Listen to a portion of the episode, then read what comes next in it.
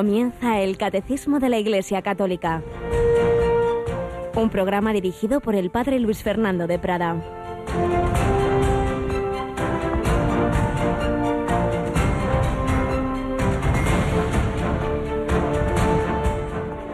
Conozco tus obras. No eres ni frío ni caliente. Ojalá fueras frío o caliente pero porque eres tibio, ni frío ni caliente, estoy a punto de vomitarte de mi boca, porque dices, yo soy rico, me he enriquecido, no tengo necesidad de nada. Y no sabes que tú eres desgraciado, digno de lástima, pobre, ciego y desnudo. Yo a cuantos amo, reprendo y corrijo.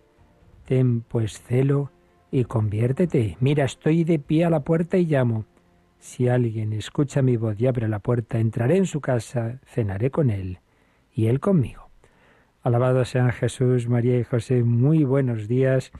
Hoy con estas palabras duras del Señor en el Apocalipsis a esa iglesia de la Odisea, pero al ser palabra de Dios recogida en ese último libro de la Escritura, en realidad dirigida a todos nosotros, cuando nos entibiamos, cuando bueno, ni hago el mal ni hago el bien que debería. Cuando estoy en esa cómoda distancia de Dios, cuando no me comprometo con Él, con la Iglesia, con los demás, con los, con los prójimos, con los pobres, con los alejados de la fe, cuando me quedo ahí, en que ni chicha ni limola.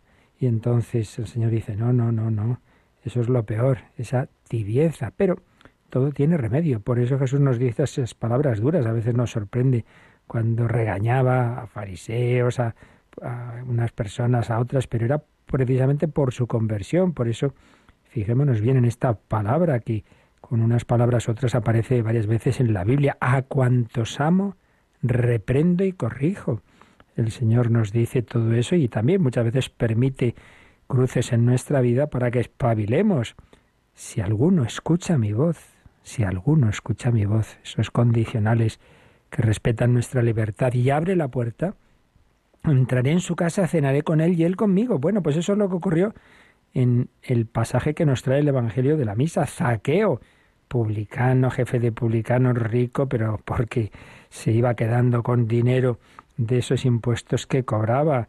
Todos murmuraban, ha ido a, ha ido a hospedarse a casa de un pecador. Claro, no ha venido a por los justos, sino a por los pecadores pero viéndose amado incondicionalmente, gratuitamente, misericordiosamente por el Señor, le cambió el corazón.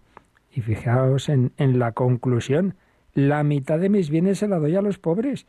Imaginemos una persona que tiene, yo qué sé, 50 euros, la 25, digo 50, 50 millones de euros, 25 millones para Caritas, para quien más lo necesite. Y si he defraudado a alguno, le restituyo cuatro veces más no por discursos moralistas, simplemente por saberse, por sentirse amado por Jesús, que bajó del cielo a la tierra por él y a por ti, le cambió el corazón. ¡Qué maravilla!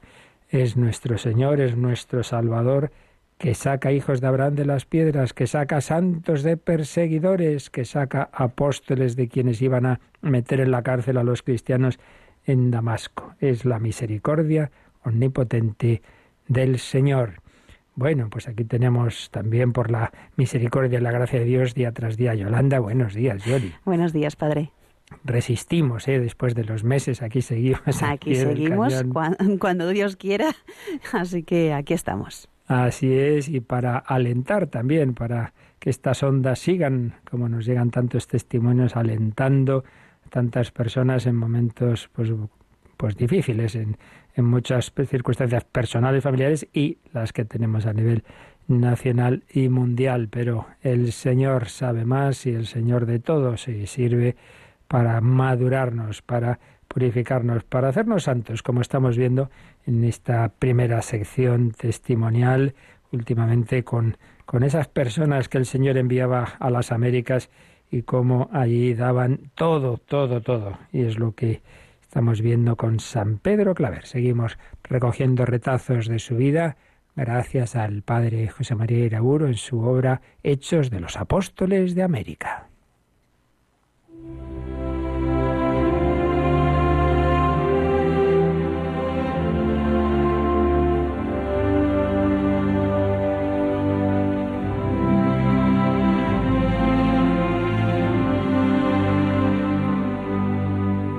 San Pedro Claver. Nos habíamos quedado en cómo predicaba a esos pobres esclavos negros que llevaban allí en esos barcos que llegaban muertos de miedo y se encontraban la sorpresa de ese hombre que subía a los barcos, que los curaba, que los atendía, que tenía cariño con todos ellos y también les anunciaba a Cristo con intérpretes, con gestos y se nos sigue contando, nos dice el padre Iraguro, era muy riguroso en los exámenes que precedían al bautismo, dedicaba horas interminables al trato directo y personal, prestando especialísima atención a los enfermos más graves. Una vez administrado el bautismo, cuenta el hermano Nicolás, acabada la instrucción, sacaba un crucifijo de bronce que llevaba consigo y lo alzaba y explicaba la fuerza de la redención con fervor. Hacía que se pidiera perdón a Dios y él mismo se golpeaba el pecho con la izquierda y los, negros lo mismo, diciendo todos, Jesucristo, Hijo de Dios, tú eres mi Padre y mi Madre, a los cuales tengo yo gran afecto, me duele en el alma de haberte ofendido. Y repetía muchas veces, Señor, yo te tengo gran amor, grande, grande, con golpes y con lágrimas. Las catequesis y pláticas solía tenerlas en un cuarto bajo, muy oscuro, húmedo, lleno de bancos, que estaba junto a la portería de, la casa de los jesuitas allí en Cartagena de Indias. Allí hacía sentar a los negros frente a un gran cuadro de Cristo. Delante había una mesa con una vela que aclaraba el cuarto, cuyo resplandor iluminaba el libro de imágenes que tenía siempre de la vida de Cristo, de una vida de Cristo del padre Ricci, pues con imágenes sobre eh, momentos de la vida del Señor y con ello pues lo iba explicando. Y también estaba la figura de un alma condenada que traía del confesionario donde la tenía siempre fija. Tenía Claver, quizá por el recuerdo de su amado hermano Alonso Rodríguez, especial querencia hacia la portería. Recordemos cómo aquel portero de Montesión había influido tanto en su vocación y siempre que podía, en Bogotá, en Tunja ya de sacerdote en Cartagena de Indias, se ofrecía al portero para suplirle durante la siesta. Allá se entretenía con pobres, negros, esclavos, prisioneros, enseñándoles oraciones, rezando con ellos o dándoles de comer. En ocasiones señaladas organizaba para toda esta pobre gente banquetes espléndidos a la puerta del colegio, haciendo preparar la comida por algunos devotos, por ejemplo en casa de Isabel de Urbina o del capitán Andrés Blanquer.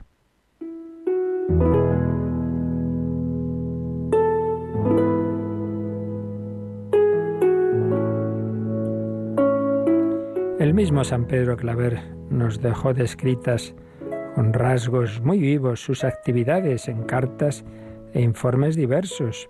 Su mayor compasión suele expresarla cuando refiere a actividades suyas en los armazones, esos barcos donde llegaban de mala manera los pobres negros traídos de África. En una ocasión cuenta, después de haber gastado con dos enfermos muchas horas, salí a tomar un poco de aire y luego me fueron a llamar diciendo que uno de los dos enfermos había muerto. Volví. Ya le habían sacado al patio. Quedé lastimado Dije que le metiesen dentro y estúveme con él, y quiso el Señor que al cabo de un rato volvió en sí, cobrando tanta memoria, perdón, tanta mejoría, que respondía mejor que los sanos. Bauticé a los dos con grandísimo gusto y agradecimiento a Dios. No sabemos si fue un milagro o que no había muerto del todo. El caso es que tuvo esta alegría de bautizar a estos dos enfermos de darles la gracia de Dios, de hacerles hijos de Dios por el bautismo. El hermano Nicolás conoció un papel en el que el padre Claver, por escrito y ante Dios, se comprometía a consagrarse de por vida al servicio material y espiritual de los negros.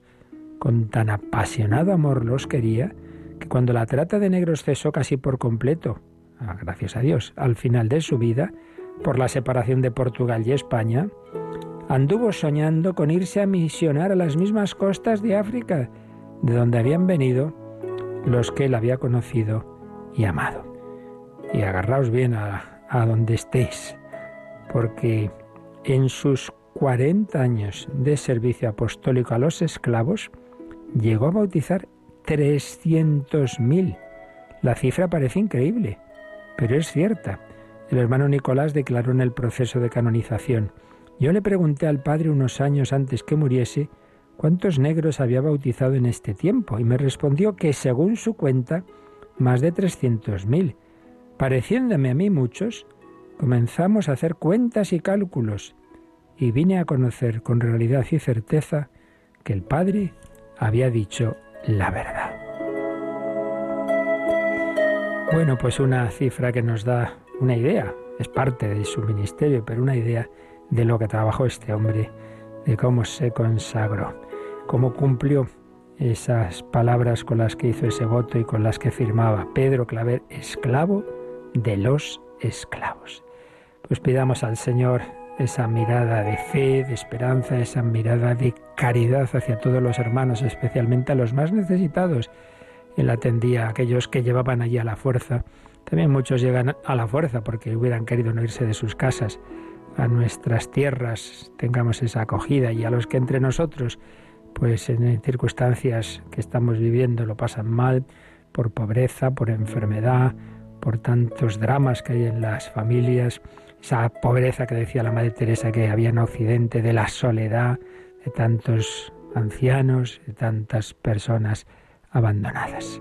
Que sepamos ser esclavos de aquellos que están en esas circunstancias tan difíciles. En ellos está Jesucristo.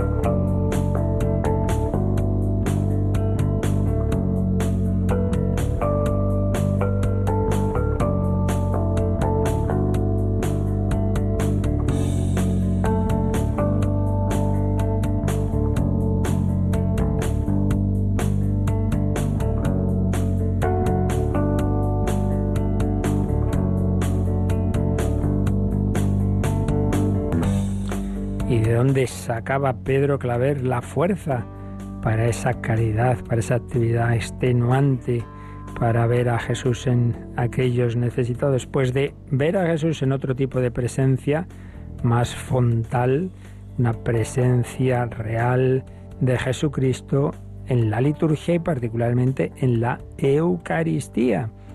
Lo que siglos después diría también otra gran heroína y misionera de la caridad, la Madre Teresa.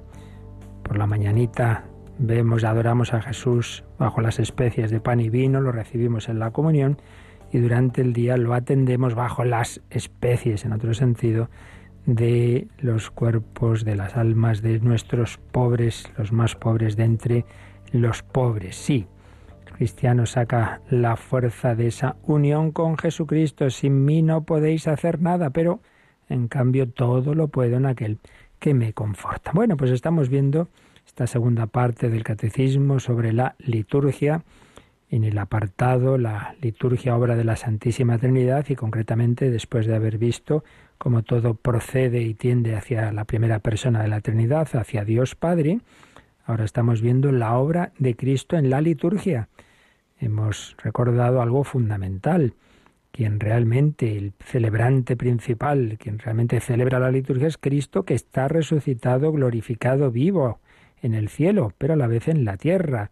Yo estaré con vosotros todos los días hasta el fin del mundo como cabeza del cuerpo místico de esa iglesia que él ha fundado. Cristo glorificado actúa a través de esos signos sensibles de la liturgia, particularmente de los sacramentos que realizan eficazmente lo que significan, no son meros recuerdos subjetivos, es Cristo mismo quien bautiza, quien perdona, quien se ofrece.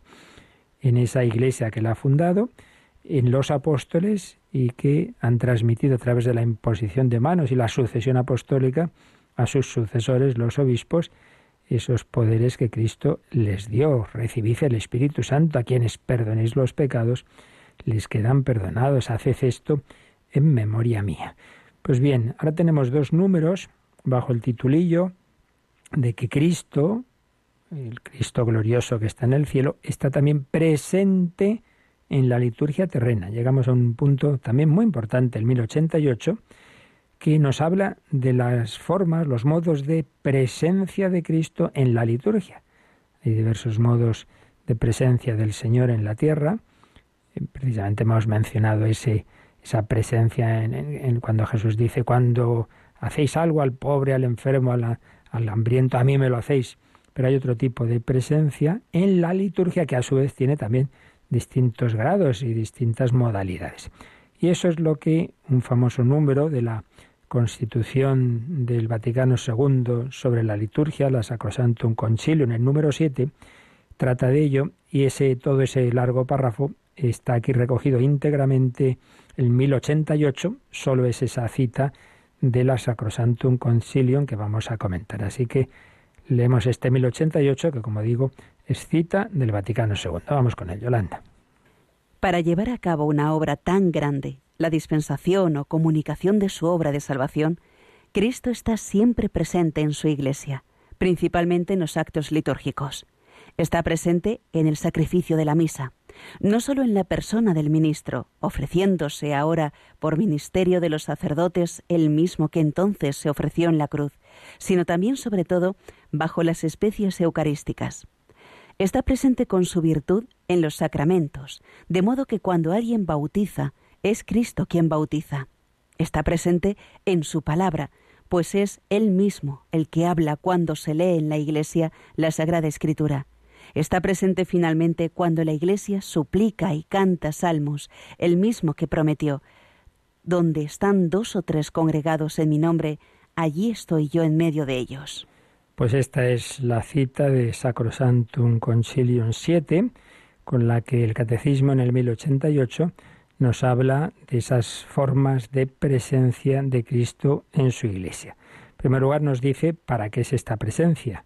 Empieza diciendo para llevar a cabo una obra tan grande cual la dispensación o comunicación de su obra de salvación. Aquí tenemos que recordar, como se explica ya muchas veces, el Hijo de Dios hecho hombre, realizó la redención del género humano con toda su vida y especialmente una vida que culmina en lo que llamamos el misterio pascual, su pasión, muerte, resurrección, ascensión la derecha del Padre y envío del Espíritu Santo. La redención está realizada con la colaboración de María, eh, que dio su sí a esa encarnación, sin la cual no se hubiera podido entrar en la tierra como hombre, al menos en el modo que el Señor escogió. Vale, eso es la redención objetiva. Está hecha, sí, claro, está hecha ahí, en germen, pero tiene que llegar a todos. Ya hay vacuna. Bueno, sí, estará la vacuna en, en, en, los, en los laboratorios, sí, sí, pero si no me llega a mí no me sirve de nada. Pues esa es la idea. La vacuna que nos previene o que nos cura, mejor que vacuna sería una medicina curativa, porque la única que ha sido redimida previamente y sin encontrar el pecado ha sido María. Los demás estamos ya infectados, vale, pero hay una medicina que nos cura. Y esa medicina es la gracia de Dios, que se nos comunica especialmente y de una manera más abundante, no exclusiva, a través de los sacramentos. El primero de ellos, el bautismo, claro, pero eso tiene que ofrecerse como lo ofrecía Pedro Claver y aceptarse, que es la segunda parte, porque el Señor no fuerza. Mira que estoy a la puerta y llamo. Si alguno me abre, si uno no quiere abrir, pues ¿qué vamos a hacer? Esto le pasa al sacerdote. Eh, llama a uno a la puerta y dice, hombre, quería visitar a su padre y tal. No, no, no, no, no, no queremos, tal, no quiere sacerdote. Bueno, ¿qué vamos a hacer? El Señor llama a la puerta y lo hace también, por supuesto, interiormente y hay un misterio que solo Dios sabe, pero también a través de la Iglesia que Él mismo ha fundado y enviado. Id, predicad, bautizad, etc. Por tanto, ¿para qué es todo esto? Para comunicar, dispensar, comunicar los frutos de la obra redentora. Sí, ya está la medicina, pero se la traigo a usted, no, yo no la quiero. Bueno, eso ya es su libertad. Con ese fin, sigue diciendo el 1088, y por tanto la Sacrosantum Concilium 7, con ese fin, Cristo está siempre presente en su iglesia. Está siempre presente en su iglesia porque Él es la cabeza de ese cuerpo místico. Quien guía la iglesia es Él. Quien comunica su palabra, su gracia, etcétera, es Él. Lo cual no quiere decir que nos dejemos mover todo lo que Él quisiera, ni mucho menos. Si lo hiciéramos, pues no habría los pecados y las barbaridades malas que han ocurrido y ocurren dentro de, nosotros. Pero lo que siempre ha garantizado Jesucristo es que más allá de la santidad o pecaminosidad de los miembros de la Iglesia, lo que sí garantiza es que a través de ellos y de los sacramentos Él se comunica. Eso es así. Tú vas a la misa, sacerdote puede ser todo lo que tú quieras, pero si dice esto es mi cuerpo, esto es mi cuerpo. Y tú comulgas a Jesucristo, más allá de que Él esté fervoroso, tibio o en pecado. Cristo está siempre presente en su iglesia, pero principalmente en los actos litúrgicos. Principalmente. Hay distintos modos de presencia ya dijimos que la fuente y culmen de todo en la iglesia es la liturgia, porque es lo más directamente ligado a Él y donde Él se ha comprometido. Esto es mi cuerpo. Haced esto en memoria mía. A quienes perdonéis los pecados les quedan perdonados. Dios los perdona. Lo que ataris en la tierra quedará atado en el cielo.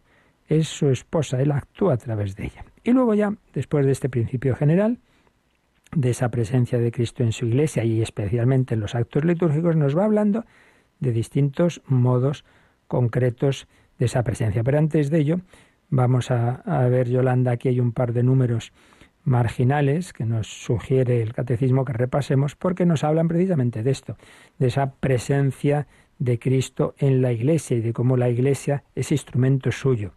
El número 776 pues va a insistir en ese aspecto de la Iglesia como instrumento o sacramento de Cristo. Lo releemos lo que explicamos en su día.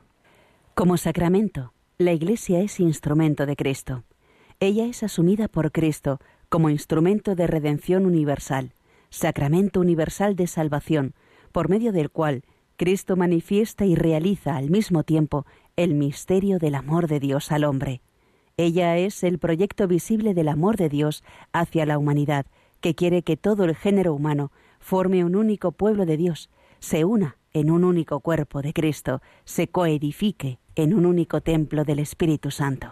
Pues otro número precioso que vimos en su día cuando estábamos en la tercera parte del credo, las obras del Espíritu Santo y en primer lugar la Iglesia. Y aquí pues se nos dice que la Iglesia es instrumento de Cristo y sacramento universal de salvación. Y es que la palabra sacramento ya dijimos que antes de referirse a los siete sacramentos concretos, tiene un sentido más amplio. Todo lo que es sensible, es visible, pero que a la vez es instrumento de Dios, instrumento eficaz de Dios, pues lo llamamos sacramento. El protosacramento es la humanidad de Cristo. Dios es invisible, pero Dios hecho carne se hizo visible. Y por eso tenemos imágenes del niño Jesús, de Cristo en la cruz, etc.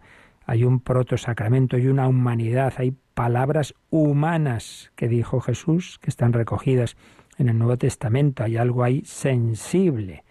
Primer sacramento, protosacramento, la humanidad de Cristo. Pero segundo, la Iglesia, la Iglesia como tal es sacramento universal, es decir, a través de ella, a través de lo que tú ves, de ese sacerdote, de ese catequista, de lo que tú tocas, esa agua eh, bendita, ese, aceite, eh, ese pan, ese vino, a través de eso que vemos, que sentimos, que, olemos incluso, que a través de eso sensible actúa Jesucristo. En segundo sentido, la Iglesia es sacramento universal de salvación. Y ya el tercero, pues las concreciones a través de los sacramentos con los cuales nos toca Jesucristo. Pero todo procede de esa cadena. Dios hecho carne en Cristo, Cristo que actúa en la Iglesia, que es sacramento universal de salvación. Por eso también explicamos esa famosa frase de, siglos ya, ¿no? Que, choca a nuestros oídos relativistas, eh, fuera de la Iglesia no hay salvación, no quiere decir que si uno, sin ninguna culpa, no ha conocido la iglesia, no se le ha presentado como se debía, no, no, ha entrado en la iglesia, entonces ¿qué pasa? Ese ya no se salva. No quiere decir eso, quiere decir que, que aunque se salve, que, el que se salva porque Dios le toca su corazón, aunque él no ha recibido la predicación o no lo ha hecho, pues eso, en la, en la forma que le fuera necesario para él, eh, aunque esa acción de la gracia de Dios procede de la Iglesia que está rezando por toda la humanidad, que está ofreciendo el sacrificio de la misa, aunque él no lo sepa, realmente la gracia que, que, le toca al corazón es, es, de Cristo. Nadie se salva sin Cristo y Cristo actúa en la Iglesia. Por tanto, también él, de corazón, en su corazón, aunque visiblemente, externamente, ni, ni lo sepa, eh, se, se puede salvar a través de Cristo y a través de la Iglesia. Nadie se salva fuera de esa humanidad de Cristo que se prolonga en, el cuerpo, en su cuerpo místico, que es la Iglesia. Por tanto, la Iglesia es sacramento universal de salvación e instrumento de Cristo. Un, un escritor pues tiene una inspiración, le viene a la mente una obra literaria, Cervantes le viene el Quijote, sí, está muy bien en su cabeza, muy bien, pero como no lo escriba no nos enteramos. Y lo escribiría pues con las plumas de entonces, con... Claro, entonces él coge la pluma, la pluma es instrumento, un instrumento necesario, como lo es ahora hoy día el ordenador o lo que sea. Entonces, si se queda en su cabeza, pues nada, estaría muy interesante en su cabeza, pero no tendríamos el Quijote. Entonces, gracias a ese instrumento que ha sido la pluma, esto nos ha llegado a todos. Bueno, pues es un instrumento muerto que obedece a la mano, salvo que uno tenga la mano, tenga alguna enfermedad y no, pueda escribir bien. Normalmente, pues eso, la mano funciona bien, ese instrumento, y la pluma también. Pero nosotros somos instrumentos vivos, a diferencia del instrumento del objeto, instrumento vivo y libre. Claro, ahí entra el tema de que hay casos en que Jesucristo garantiza que hagamos lo que hagamos, vamos a ser instrumento, lo que os decía de los sacramentos, cuando el sacerdote celebra el sacramento, no te preocupes, que Cristo actúa. Pero otra cosa es que en otros casos también el Señor querría actuar a través de esta persona, a través de su caridad, a través de su testimonio, pero ahí puede uno resistir si no ser buen instrumento. Y así es por desgracia a veces. Pero de por sí, en el plan de Dios, pues todo cristiano bautizado, confirmado, está llamado a ser instrumento o colaborador de Jesucristo. San Pablo usa esa expresión, como hemos sido llamados a ser colaboradores de Dios. Es Dios el que riega, el que, el que da el crecimiento, sí, sí, pero cuenta con nosotros como colaboradores. Tú necesitas mis manos, mi cansancio, que a otros descanse. Te necesita a ti, cristiano.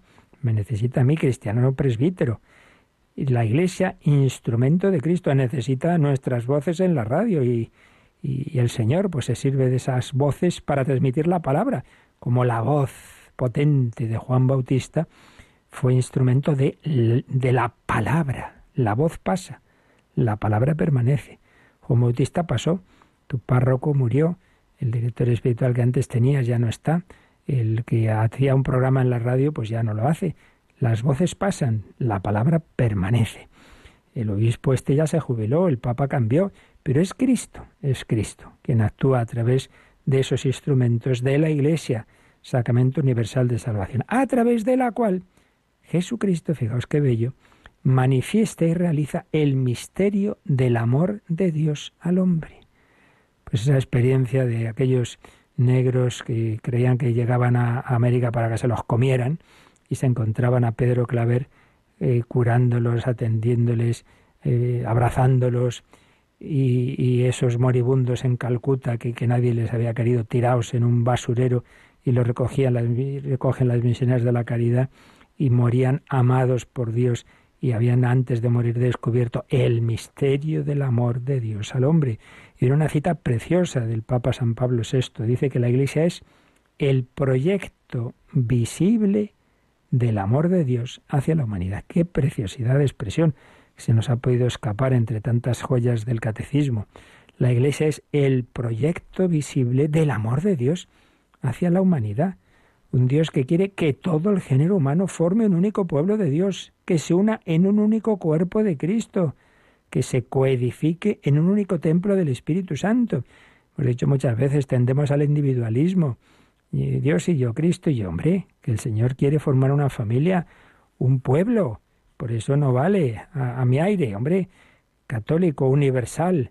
Sí, relación personal con Cristo, sí, relación personal, pero como cada hijo tiene una relación personal distinta con los padres, pero todos en una familia, todos hijos, todos hermanos.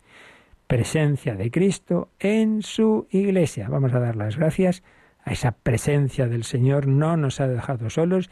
Vamos a pedir esa visión de fe para saberle descubrir siempre presente.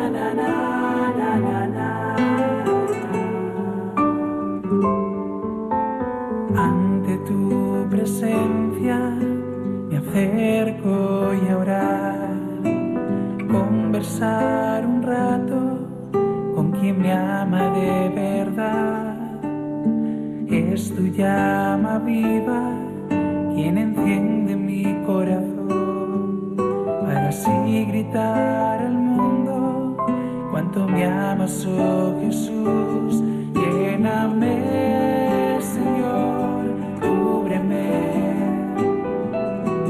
como tú sabes con tus abrazos, como solo tú sabes amar, muéstrame cuáles son tus designios, yo te anhelo, Señor, mi corazón, ansia por ti. descansarás también.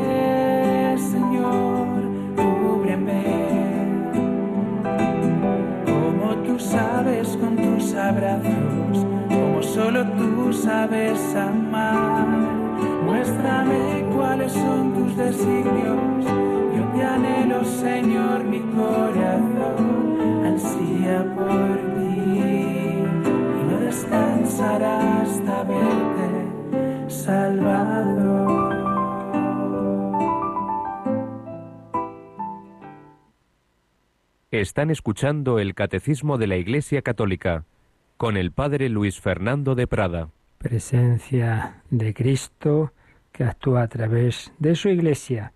Hemos releído el 776, pero también nos sugiere el Catecismo que repasemos el 669. Vamos a ver qué nos dice. Como Señor, Cristo es también la cabeza de la Iglesia, que es su cuerpo, elevado al cielo y glorificado, habiendo cumplido así su misión permanece en la tierra en su Iglesia. La redención es la fuente de la autoridad que Cristo, en virtud del Espíritu Santo, ejerce sobre la Iglesia. La Iglesia, o el reino de Cristo presente ya en misterio, constituye el germen y el comienzo de este reino en la tierra. Pues insiste en esta idea, fijaos qué interesante. Dice, por un lado, elevado al cielo y glorificado. ya ha cumplido su misión Jesús, pero a la vez permanece en la tierra en su iglesia. Y la redención es la fuente de su autoridad, porque Cristo no solo como Dios es creador con el Padre y el Espíritu Santo, no, no, es que además en su humanidad ha hecho la redención. Y eso es lo que hace a través de la Iglesia. A través de la Iglesia no ha creado el mundo, estaba creado.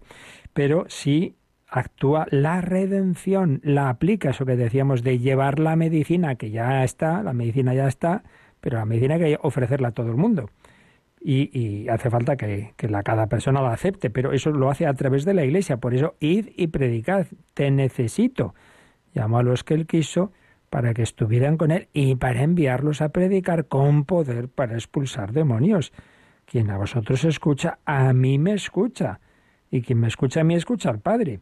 La redención es la fuente de la autoridad que Cristo ejerce sobre la Iglesia o reino de Cristo presente ya en misterio como decíamos, la gracia de Dios puede actuar en los corazones de personas que no han recibido externamente esa predicación, pero en cualquier caso siempre van a quedar unidas para llegar al cielo a Cristo, porque no hay otro ascensor para subir al cielo que Cristo, que a su vez actúa en la Iglesia. Bien, pues volvemos al 1088. Decíamos eso, como la Iglesia es sacramento universal de salvación, pero dentro de la Iglesia, dentro de esa presencia general de Cristo en su Iglesia, hay una especial presencia en la liturgia. Y a su vez, dentro de la liturgia, nos va a distinguir este número 1088, citando la Sacrosantum Concilium, varias formas.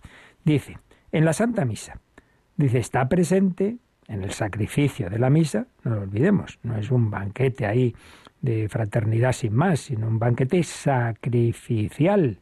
El alimento es el cordero inmolado, Cristo que se ofreció en la cruz y misteriosamente renueva ese sacrificio. Por eso dice, está presente en el sacrificio de la misa, no solo en la persona del ministro, ofreciéndose ahora por ministerio de los sacerdotes el mismo que entonces se ofreció en la cruz. Por tanto, presencia en la Santa Misa. Por un lado, porque entra el sacerdote y no entra vestido como de, de calle, no. Entra con las vestiduras litúrgicas. ¿Qué significa eso? Que ahora ya no es don Pepito, Ahora es Cristo el que actúa. In persona Christi. Esto es mi cuerpo, no el cuerpo del sacerdote, es el cuerpo de Cristo. Entonces ya hay un modo de presencia. Tú fíjate ahora en que Jesús es el que a través de estas oraciones, a través de lo que va a decir ese sacerdote, es Cristo. Entonces ya hay un modo de presencia en la persona del ministro. A través de él se va a ofrecer Jesús. Pero mucho más, sobre todo bajo las especies eucarísticas el Papa Pablo VI, que al pobre le tocó, pues todo ese momento de tanta confusión después del concilio, no por el concilio, sino por todas las malas interpretaciones del mismo en que se negaban muchas verdades, le tuvo que ir aclarando un montón de cosas en los años posteriores, y una de las cosas que se negaba era la auténtica presencia real de Cristo. No es una manera de hablar, es un símbolo, pues recordamos a Jesús, está simbólicamente presente. ¿Cómo que simbólicamente? Realmente, y escribió la encíclica Mysterium Fidei, y ahí decía que en efecto que hay varias formas de presencia de Cristo, pero que la presencia real por antonomasia, no por exclusión de que si las demás no fueran reales, sino como la más fuerte, era la presencia en la Eucaristía. Es un modo de presencia muy superior a los demás, porque hace que incluso lo más hondo de ese pan y ese vino, Dios, dueño y, y, creador de la materia, lo puede cambiar, lo sustancial de ello, aunque externamente, físicamente nos parezca lo mismo pero la esencia profunda de ese pan y vino han cambiado. Misterio de esa transustanciación, de la consagración. Entonces ahí hay una presencia más fuerte.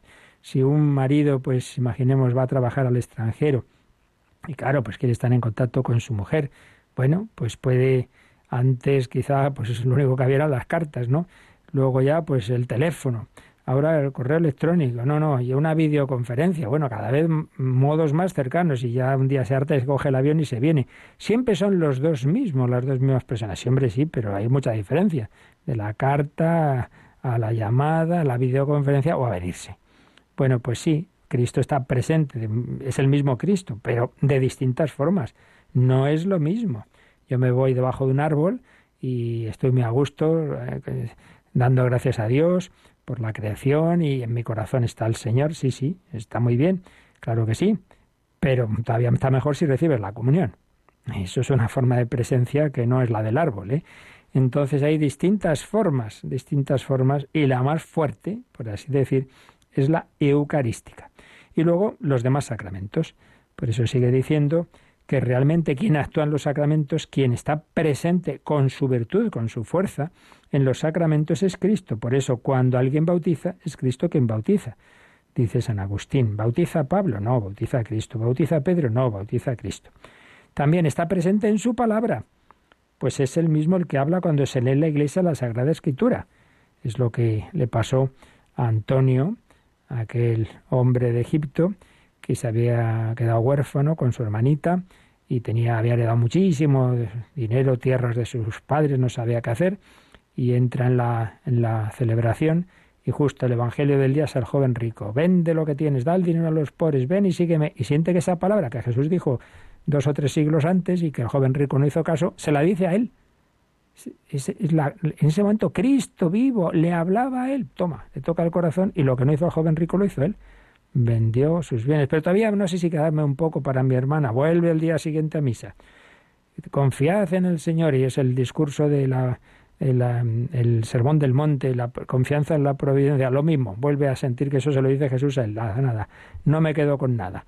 Eh, encargó a su hermanita unas religiosas, les dio lo suficiente para atenderla y ya está, se fue sin nada al desierto. Toma, Cristo le habló, ¿veis? No es, es un mero recuerdo, no, no, Cristo actúa en la liturgia, me consta de personas que, que han recibido gracias muy especiales porque Cristo habla, Cristo habla. Eh, está presente en su palabra, es él mismo el que habla cuando se lee en la iglesia la Sagrada Escritura. Y finalmente habla de esa presencia en la oración común, cuando dos o tres estén reunidos en mi nombre. Y eso es lo que especialmente hace la iglesia en la liturgia de las horas. Por eso dice, está presente cuando la iglesia suplica y canta salmos. Pues eso, rezamos laudes, vísperas, etcétera. Es una oración que toda la iglesia universal estamos rezando las mismas, cada una en su lengua, pero las mismas oraciones unidos a la, mañanita rezamos miles y miles de personas, eh, cientos de miles de personas o millones, yo que sé, las laudes y por la tarde las vísperas, una presencia distinta a la eucarística, pero real. Bueno, vamos a dejarlo aquí que tenemos varios temas pendientes de, de responder, pero hoy nos quedamos con eso, de esa presencia de Jesús en distintos modos, distintas formas y grados, digamos, de mayor o menor densidad, pero siempre el mismo Jesucristo al que le damos las gracias de que no nos ha dejado solos. Yo estaré con vosotros todos los días hasta el fin del mundo. Ahora os recuerdan, como siempre, los modos de transmitirnos las consultas que podáis tener. Participa en el programa con tus preguntas y dudas. Llama al 91005 9419. 91005 9419 Puedes escribir un mail a catecismo arroba o escribirnos un mensaje al teléfono de WhatsApp 668 594 383 668 594 383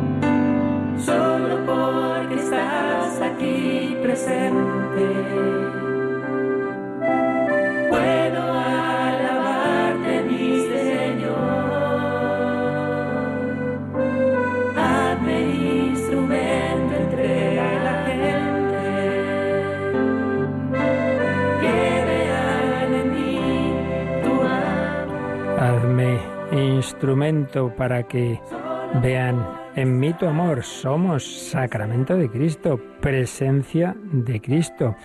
Yolanda, hemos recibido en el WhatsApp, antes de ir a respuestas a preguntas, un pequeño testimonio, ¿verdad? ¿Tienes ahí? De Nidia. A ver, está atendiendo, voy a leerlo yo. Dice, soy Nidia, una fiel oyente de Radio María. Quiero darle las gracias por todo ese apoyo que he recibido. Me han animado ya que estoy superando un cáncer, lo cual cuando no puedo dormir es mi consuelo. Un gran abrazo, los escucho desde Sevilla. Pues muchas gracias Nidia por tu testimonio. También otra persona decía, gracias, es maravillosa Radio María, pero también hacía dos preguntas si es pecado la donación de órganos y la incineración. Bueno, son dos cosas muy distintas. La donación de órganos no solo no es pecado, sino que es una obra de caridad. Eso sí, siempre se entiende una vez que uno ha fallecido, porque por desgracia en estos tiempos en que está uno en peligro de que hagan cualquier cosa con él, a veces en determinados hospitales, y puede que se, cuando aún la persona está viva o se la carguen en ese momento para, y eso no, pero si es como debe ser, pues una vez fallecida la persona, por supuesto que se puede hacer. Y la incineración ya lo explicamos con detalle cuando hablamos de la resurrección.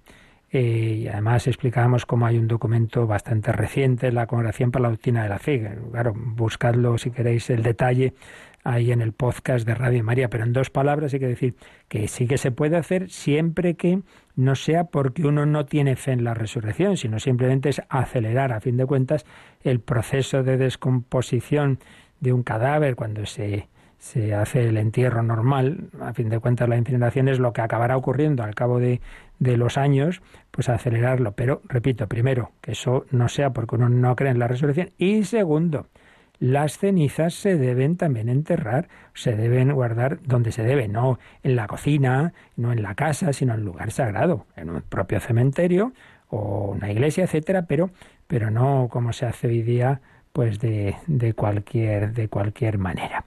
Bien, y teníamos, teníamos presente, digo, perdón, teníamos pendiente eh, varias preguntas sobre las indulgencias, que también lo hemos explicado, incluso con bastante detalle. Eh, claro, siempre volver a explicar todo no puedo con el mismo detalle cada vez. A ver si conseguimos hacerlo, también teniendo en cuenta que estamos en noviembre y que entonces varias personas preguntan por el tema de aplicar las indulgencias a los difuntos y además ha habido un, también una declaración reciente de la penitenciaría apostólica para extender un poco las indulgencias de los difuntos en, en este mes. En primer lugar, todo esto hay un manual de indulgencias, eh, una constitución que dio el Papa Pablo VI y luego un manual donde sí, tenemos todo recogido. En él mm, me encuentro una, un aspecto que responde también a otra pregunta que nos hicieron el otro día que se nos decía, ¿cómo es que hay una serie de oraciones que tienen indulgencias y no la misa? Y no la misa. Yo di alguna respuesta, pero aquí nos da una, una indicación muy interesante. Dice, de acuerdo con la tradición, la participación en el sacrificio de la misa y en los sacramentos, debido a su altísima eficacia en cuanto a la santificación y la purificación, no queda enriquecida con indulgencias. Otra cosa es que con motivo de algún acontecimiento especial, como puede ser la primera comunión, la primera misa de un sacerdote, etcétera, haya una indulgencia, pero no es tanto, no es por la misa como tal, eh, o los sacramentos, sino por esas circunstancias extraordinarias. Entonces, este, el espíritu de esto es lo siguiente, mirad, no hay que obsesionarse con el tema de voy a ganar esta indulgencia, voy a hacer esto, voy a hacer esto, no sé. Las indulgencias lo que hacen es, digamos, potenciar más los efectos santificadores y purificadores para nosotros o para los demás si, si lo ofrecemos por otros, por los difuntos, que tienen las obras litúrgicas o oracionales de la Iglesia, potenciarlo. Pero es que precisamente la misa es lo más potente, o sea, no hace falta que se añaden indulgencias, porque de por sí no hay mejor oración que nos acerque a Dios, que nos purifique a nosotros o a aquellos difuntos por los que pedimos, que la Santa Misa. Por lo tanto, ya un aspecto muy interesante que se nos dice aquí. Luego también se, insiste en, este, en todos estos documentos sobre las indulgencias que hay que tener cuidado de no ir, como quizá en otros tiempos había la tentación de que pudiera ocurrir, de como hacerlo especie, como diría yo, como de fórmulas así recetas, reza usted esto y ya está. Oiga, mire, lo importante es toda la vida.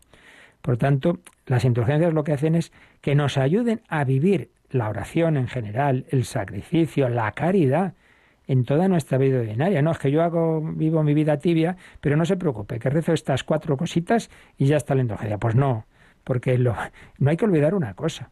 El espíritu, la principal condición de todas las indulgencias, sobre todo la plenaria, esto se olvida casi siempre. Para ganar indulgencia plenaria uno tiene que tener absoluto desapego y rechazo de toda forma de pecado, incluso venial.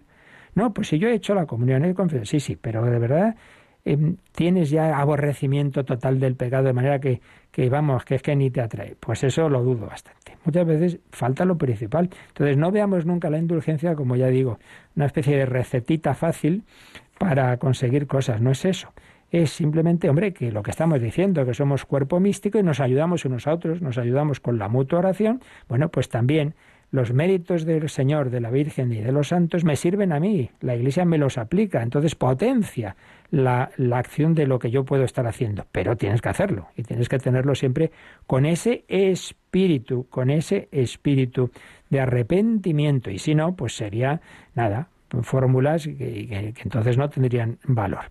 Supuesto esto, supuesto estos fundamentos, que repito, que no puedo volver a explicar todo cada vez, lo vimos cuando hablamos del purgatorio, Supuesto este espíritu que siempre es fundamental, hay indulgencia parcial o plenaria. La parcial, la indulgencia parcial, quiere decir que cuando uno realiza algo que, la Iglesia pues le da esa indulgencia, eh, digamos, se duplica el, el, fruto que, esa obra en por sí, de por sí tiene de purificación de los propios pecados, la Iglesia le aplica, digamos, el doble de valor de manera que te, te sirva más a ti o a la persona por la que la ofreces. Se duplica. Y en cuanto a la plenaria, pues quiere decir que si uno hace y tiene ese arrepentimiento y desapego total de todo pecado, pues desaparecerían. En ti las consecuencias, las, la pena temporal del pecado, de manera que si en ese momento que has ganado realmente la indulgencia plenaria murieras, pues no tendrías ni siquiera que purificarte, acabar la purificación en el purgatorio. Y si uno gana una indulgencia plenaria y le pide a Dios que eso no se lo aplique a sí mismo, sino a un difunto, pues ese difunto pues, en ese momento terminaría su purificación saldría del purgatorio. Pero repito, siempre no como que echo la monedita y sale esto de la máquina, sino que realmente uno esté haciendo estas cosas, oraciones, sacrificios, etcétera, en este espíritu de arrepentimiento total y desapego del pecado. Bien, supuesto todo eso, eh, preguntas que se nos hacían. Hay distintas, bastantes casos en que uno puede ganar una indulgencia plenaria. Las más habituales en que se puede ganar una al día una al día, repito, siempre que haya ese arrepentimiento y siempre con tres condiciones que esas se dan en todos los casos, que son la confesión, no necesariamente en ese día, sino más o menos, más o menos en, el entorno de una semana antes o una semana después, más o menos. Confesión cercana al momento en que haces este acto de la indulgencia. La comunión, a ser posible en el mismo día, a ser posible, más o menos en el mismo día. Si uno no puede, pues, pues cercano también, pero eso sí que conviene en el mismo día. Y una oración por las intenciones del Papa. Padre nuestro, una de María, un credo. Bien. Esas tres condiciones siempre. Bueno, y la fundamental, repito, del, del pleno desapego del pecado. Y luego ya, pues determinadas acciones, como estas. Adorar al Santísimo Sacramento al menos media hora. Tú vas a la iglesia y tienes una visita al Santísimo, un rato de oración, de estar ante Jesús, al menos media hora. También al menos media hora, aunque sea en tu casa, meditando en la escritura. Tú coges la Biblia, la vas leyendo despacito, la vas meditando. Tercero, el Via Crucis, pero se nos explica en, otra parte del, de este manual que es cuando uno lo hace, cuando uno lo hace en, en una iglesia ante las estaciones erigidas. Pero ahí no se habla de tiempo, sino más o menos, bueno, sí, por lo que dice en algún lugar, más o menos podemos suponer que en un cuarto de hora pues se puede hacer ese Via Crucis. Y el rosario, pero ojo, el rosario lleva la indulgencia plenaria cuando se reza. Si lo rezas solo en una iglesia u oratorio. O bien puede ser en tu casa, pero entonces no solo, sino en familia o en una comunidad religiosa, en una asociación piadosa. Y en general, siempre que varios fieles se reúnan, para un determinado fin, bueno, ya se entiende. Bueno, y luego en otro sitio dice que cuando es el rosario que pueda dirigir el Papa, y entonces nos unimos a través de la radio y la televisión. Pero los demás casos no tendría la indulgencia plenaria, sino parcial. Por tanto, el que uno reza solo en casa, aunque sea con Radio María, pero no cumpliría estas condiciones, porque no lo dirige el Papa y no se dice que valga como forma de comunitaria eh, el, que sea a través de la radio, sino que lo reces en familia o en una asociación piadosa. ¿De acuerdo? Eh, esto está explicado también eh, en, este manual que, que, fuera de esas circunstancias es indulgencia parcial y que deben rezarse los cinco misterios seguidos si para la indulgencia plenaria que hemos dicho o ante el Santísimo o en familia o en comunidad y con meditación de los misterios. Esta es otra cosa, que a veces en rosario nos quedamos solo en, la, en las oraciones vocales, pero no es así, debe ser también contemplando los misterios. Y en cuanto a los difuntos, ¿qué es lo que se ha añadido en este mes de noviembre? Pues mirad, hay una indulgencia plenaria, bueno, estas que he dicho antes, todas esas indulgencias plenarias, en vez de ganarlas uno para sí, las puede pedir a Dios que se las aplique a un difunto. Todo lo que acabamos de decir, y hay más cosas que son muchas, pero esas son las principales.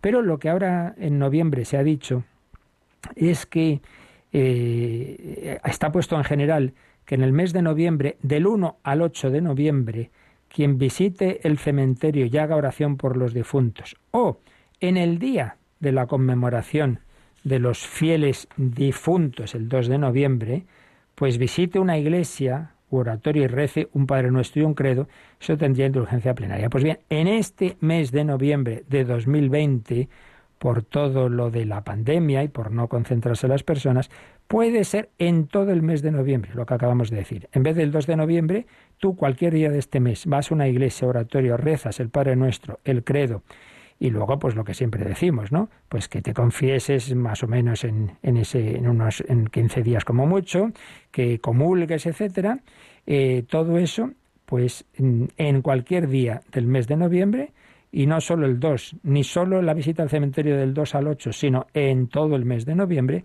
puedes eh, ganar esa indulgencia plenaria. Y los ancianos y enfermos y los que no pueden salir de su casa, que se unan espiritualmente a los demás fieles y con la intención de cumplir cuando puedan esas condiciones de confesión, comunión y rezar por el Papa, con que recen en su casa, ante una imagen del Señor, de la Virgen, oraciones piadosas por los difuntos, laudes, vísperas, el rosario, la, divina, la corona de la misericordia, etcétera, o cualquiera de las cosas que hemos dicho antes, ellos desde casa también pueden ganar esa indulgencia plenaria para los difuntos. Esto es lo que ahora se ha añadido en este mes de noviembre. Pero bueno, que lo importante es que hagamos todo lo que podamos de, bueno, de oración, de sacrificio, que lo ofrezcamos al Señor, que pidamos por los difuntos y no tampoco llevemos ahí como si fuera una especie de contabilidad. Es esto, mira, de eso dejémoslo en manos del Señor, que no te preocupes, que ya ve tu intención y que va a tener muy presente tu amor a tus difuntos. La bendición de Dios Todopoderoso, Padre, Hijo y Espíritu Santo, descienda sobre vosotros. Alabado sea Jesucristo.